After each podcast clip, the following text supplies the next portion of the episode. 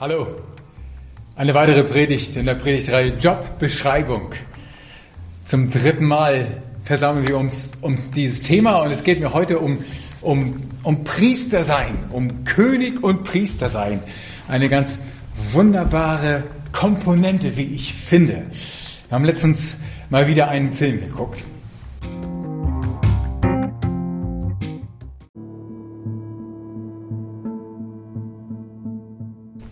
Und da ging es um eine Schatzsuche. Ähm, ich mag das ja. Das sind eigentlich so, so nette kleine Abenteuerfilme, wo, wo es so ähm, darum geht, so einen Hinweis nach dem anderen nachzugehen, um am Ende dann den großen Schatz zu finden. So eine Art riesengroße Schnitzeljagd für Erwachsene.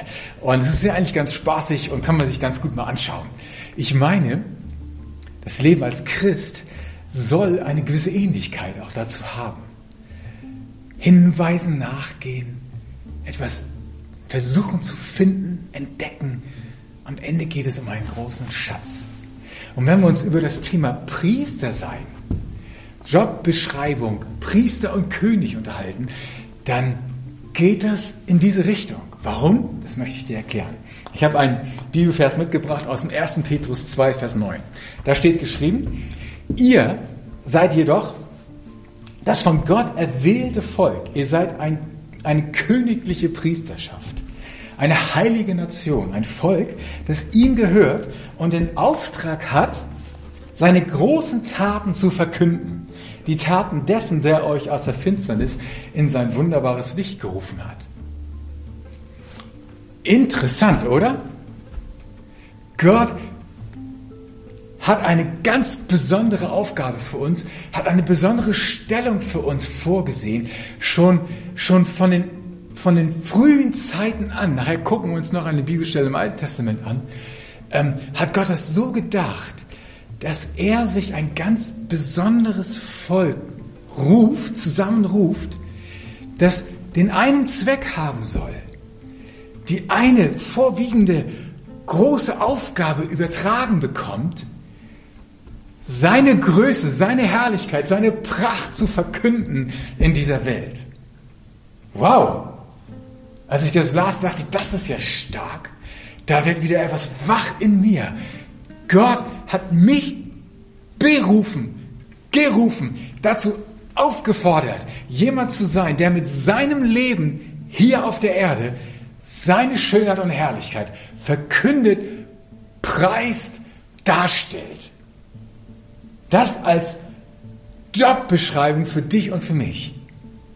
Ich weiß nicht, wie es dir geht, wenn du an Priester denkst. Das Bild, was wir vielleicht hier auf dem, auf dem, auf der, äh, hier, auf der Leinwand oder bei dir zu Hause auf dem Computer, den dass du da siehst, so, so, ein, so ein schwarzes Gewand mit so, einem, mit so einem Kreuz da vorne dran, so, so typisches Bild von, vom Priester, nicht wahr? Jemand, der, der einfach nur mit dunkler Kleidung durch die Gegend läuft, so einen langen Bart hat und einfach irgendwie fremd, weltfremd aussieht. Ähm, ich denke, Gott hat das überhaupt nicht im Sinn, wenn es darum geht, für ihn ein Priester zu sein, für ihn ein Vermittler zwischen Gott und Mensch zu sein, ein König zu sein, der in diesem Leben regiert. Oh, ich glaube, dass unser Gott ein, ein, ein Gott der Farben und der Vielfalt und, der, und, und, und, und des bunten und, und, und facettenreichen Lebens ist. Oh Gott hat sich das nie so gedacht, dass er uns dazu beruft, irgendwelche grauen, langweiligen Typen zu sein, die irgendwo nur irgendwelchen religiösen, seltsam anmutenden, frommen Aktivitäten nachgehen. Das war noch nie sein Plan. Weil das, was wir hier gerade gelesen haben, bedeutet, wir sind dazu aufgerufen, Gottes Pracht und Herrlichkeit und Schönheit, seine Größe zu deklarieren, zu proklamieren und darzustellen. Wow, das ist doch mal eine Berufung. Ich mag das total. Bist du schon dabei, diesen Job, diesen Job zu erledigen oder verschwendest du noch Zeit? Möchte ich dich fragen. Bist du dabei herauszufinden, wie herrlich, wie großartig, wie wunderschön dein Gott überhaupt ist? Oder beschäftigst du dich die meiste Zeit nur mit den Widrigkeiten und den Dunkelheiten und den Schmerzen des Lebens? Wir haben doch diese Tendenz, sind wir doch ehrlich. Meine Güte, ständig sind wir damit beschäftigt, uns darüber zu unterhalten, oh, wie schwer das Leben noch wieder war. Aber ich möchte dir die Frage stellen, wie viel Zeit wendest du auf, um herauszufinden, was du bisher von deinem Gott noch nicht rausgefunden hast, um herauszufinden, wie schön er da noch ist, was für großartige Dinge der denn überhaupt noch getan hat, was für unfassbar herrlich große Dinge er in dieser Welt geschaffen und hervorgebracht hat, die du noch nie gesehen, noch nie wahrgenommen, noch nie gepriesen hast. Das ist die Frage an dich und an mich. Tun wir den Job? Machen wir diesen Job oder verschwenden wir noch Zeit? Ich mag das. Ich mag das ja. Und diese Bibelstelle erinnert mich da einfach dran. Ich mag es herauszufinden, was für Facetten es noch alles so gibt in dieser Welt. Was sich hinter der nächsten Ecke noch verbirgt. Und was für ein Hinweis für die Herrlichkeit und die Schönheit Gottes ich vielleicht noch finden könnte. Als ich paar Beispiele. Als ich letztens vor nun schon zwei Jahren, glaube ich, da in dieser Werkstatt stand vor diesem Drechsler da in Seifen im Erzgebirge und mir die Späne von seiner Drechselmaschine in, in, in Massen entgegenflogen, ins Gesicht flogen, dachte ich mir, wow, das ist cool. Sowas habe ich noch nie erlebt. Das ist mal was Neues. Ich werde beschossen mit, mit Massen von langen, meterlangen Spänen. Und ich war fasziniert von dem, was dieser Handwerker dort tat. Mit seinen Händen, mit seinem Verstand, mit dem Holz, das er auf besondere Art und Weise gefällt hat und, und da auf seine Maschine. Ich war fasziniert. Ich war, ich war, äh, ich war jemand, der da als junger Mann, als junger Mann in einem Supermarkt gearbeitet hat und dafür zuständig war, Flaschen anzunehmen und in ihre, in ihre Kästen zu stecken. Und wenn ich heute zurückdenke an diese Zeit, denke ich mir, meine Güte, was war denn das? das war irgendwie crazy. Ich weiß, das war eine völlige Unterforderung für mich. Und trotzdem kann ich mich mit, mit einem Kribbeln im Bauch dran erinnern, weil ich weiß, was für, was für, ähm, was für gute Zeiten ich mit dem Herrn hatte. In diesem Flaschenlager, in diesem Kühlhaus. Ich habe diese Zeit, die anscheinend verschwendete Zeit gewesen sein muss, als etwas Reiches empfunden.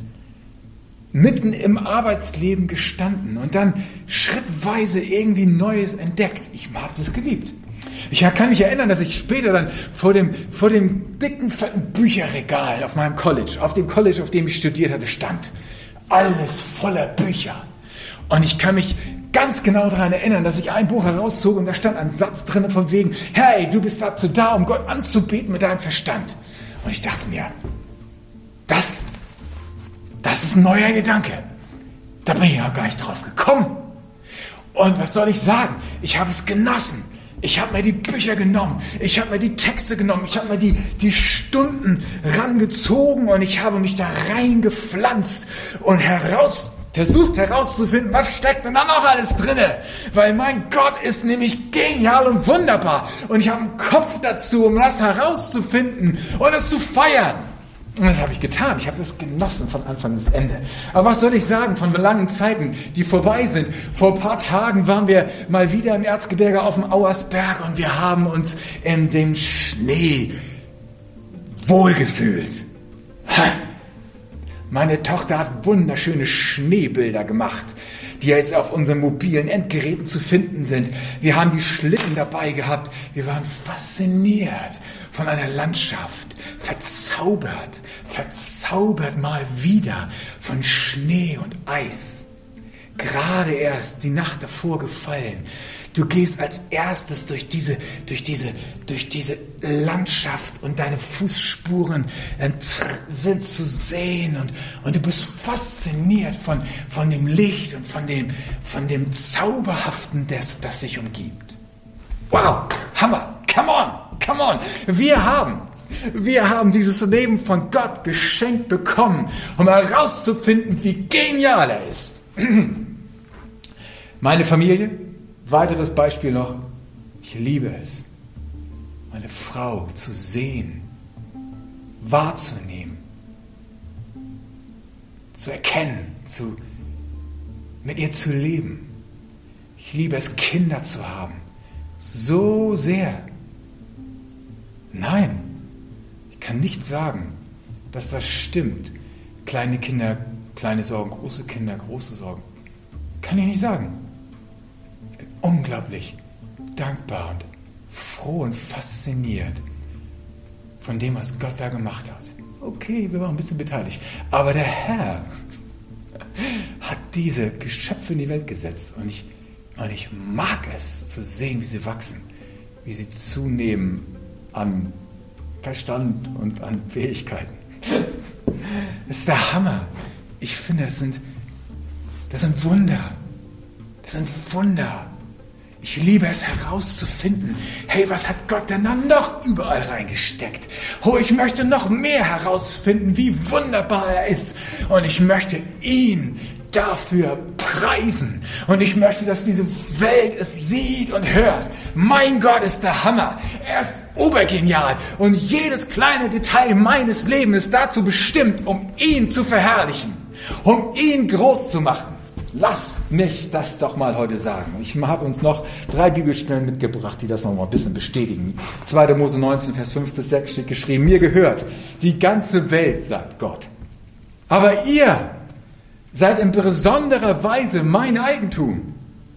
Ja, ihr sollt ein heiliges Volk sein, das allein mir gehört.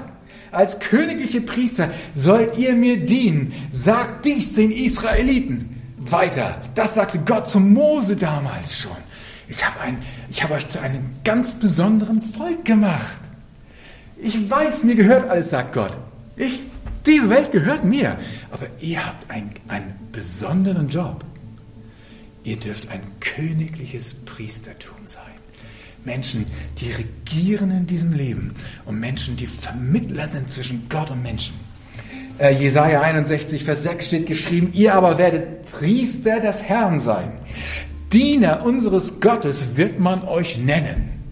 Was die Völker besitzen, werdet ihr genießen. Die herrlichsten Schätze der Welt werden euch gehören. Bestätigt das nicht das, was ich gerade gesagt habe?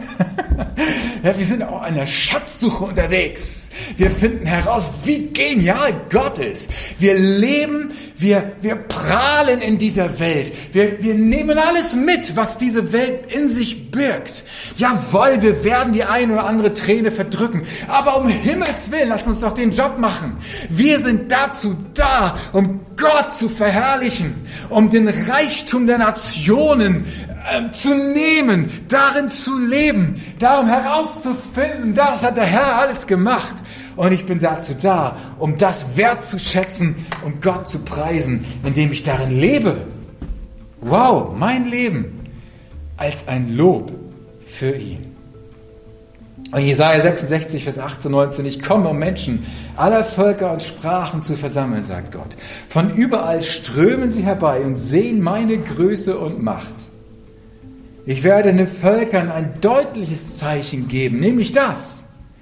Einige aus meinem Volk, die dem Gericht entronnen sind, sende ich in solche Länder, wo man noch nichts von mir gehört und meine Herrlichkeit noch nicht gesehen hat. Punkt, Punkt, Punkt. Und dann zählt er hier einige Länder und Städte und so weiter auf. Ja, bis zu den entferntesten Inseln und Küsten schicke ich diese Leute hin. All diesen Völkern sollen sie von meiner Größe und Macht erzählen. Das ist unser Job. Das ist dein Job. Du lebst in dieser Welt, weil Gott dich auserkoren hat, gerufen hat, ein heiliges, königliches Priestervolk zu sein. Ein, ein, ein Volk, das wirklich lebt zu seiner Ehre und von seiner Größe und Macht erzählt. Mit all dem, was dich ausmacht, was du erlebst und erfährst, was du siehst und was du verstehst, was du entdeckst, was du ausgräbst, mit all diesen Dingen sollst du Gottes Größe und Macht erzählen. Dein Job, mein Job. Oh, ich möchte, ich möchte noch mehr entdecken. Solange ich atme, möchte ich noch mehr entdecken. Eine Geschichte zum Schluss. Da war einmal ein König, ein afrikanischer König, und er hatte einen guten Freund. Und die beiden, die sind hin und wieder mal jagen gegangen. So wie ein König das ja manchmal auch tut. Der Freund, der war dazu da, um die Waffe des Königs zu präparieren und herzurichten, damit er auch einen vernünftigen Schuss abgeben kann. Und so sind sie unterwegs in einem Gebiet und jagen und der Freund macht das, was er tun soll. Er lädt diese, dieses Gewehr, macht es fertig, übergibt es dem König, hat aber offensichtlich irgendwie seinen Job nicht so ganz richtig gemacht, weil als der König dann schießen wollte, schießt das Ding doch tatsächlich irgendwie in die falsche Richtung und schießt ihn seinen Daumen weg. Wow! Nun müssen wir wissen, diese beiden oder dieser eine Freund war ein ganz besonderer Typ. Das war jemand, der nämlich zu allem immer gesagt hat, das ist eine gute Sache. Er war dafür bekannt, dass er zu allem sagte, das ist eine gute Sache, egal was es ist. Das ist eine gute Sache. An diesem Punkt der Krise sprach dieser Freund erneut zum König, König, das ist eine gute Sache. Der König wurde zornig und sagt, was sagst du da? Das ist eine gute Sache, ich habe gerade meinen Daumen verloren. Na warte, du Böser. Und er nahm ihn und ließ ihn ins Gefängnis werfen, weil das war für ihn an seiner Ansicht keine gute Sache. Einige Zeit später, viele Monate später, war der König wieder auf der Jagd mit anderen. In einem Gebiet, in dem er vielleicht hätte nicht jagen sollen, denn dort lebten Kannibalen. Und es passierte und geschah, diese Kannibalen nahmen diesen König gefangen, schleppten ihn in ihr Dorf und bereiteten ihn dazu, dafür vor, getötet zu werden. Sie banden seine Arme und seine Hände fest und, und banden ihn am Ende an diesem Pfahl, den sie auf diesem Scheiterhaufen errichtet hatten, um diesen König zu grillen. Kurz bevor sie das Feuer anzündeten, das Holz anzünden wollten, stellten sie aber fest, der König, dem fehlt ein Daumen. Und das war ein sehr abergläubisches Volk. Und sie sagten sich, oh nein, jemanden, der nicht vollständig ist und dessen, und dessen Gliedmaße nicht alle dran sind, den werden wir nicht essen.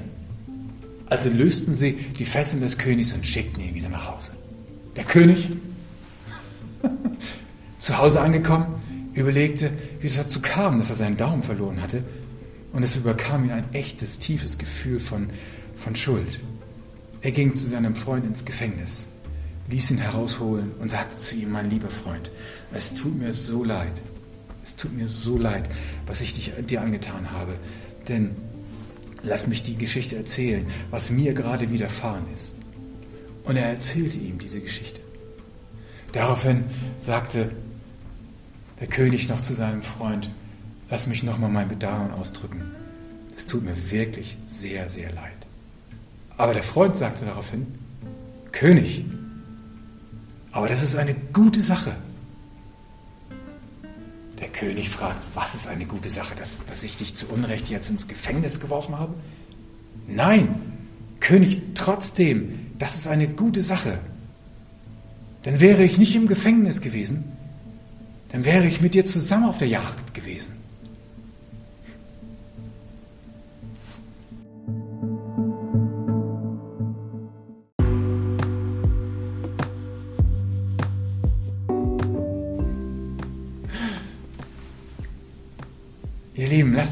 Zeit verschwenden, indem wir uns nur auf das Negative und Schwierige konzentrieren. Wir haben einen anderen Job bekommen. Gott fordert uns herauf, komm, ich habe dich in diese Welt gesetzt, damit du meine Größe und Macht und meine Herrlichkeit proklamierst und darstellst und verkündest. Zu meinem Lob habe ich dich geschaffen. Reagiere du im Leben. Um welcher Situation, um welchem Umstand du auch immer drin stecken mögst, mögest. Gott sagt zu dir, komm, die, die in Christus Jesus sind, die regieren im Leben. Die, die in Christus Jesus sind, sie sind Priester des wahren Gottes. Sie sind Vermittler zwischen Gott und Menschen. Sie sind hier dazu da, um die Herrlichkeit Gottes zu verkünden. Und dazu wünsche ich dir Gottes Geist, seine Kraft, seine Nähe. Komm und erledige den Job. Verschwende deine Zeit nicht. In Jesu Namen. Bis zum nächsten Mal.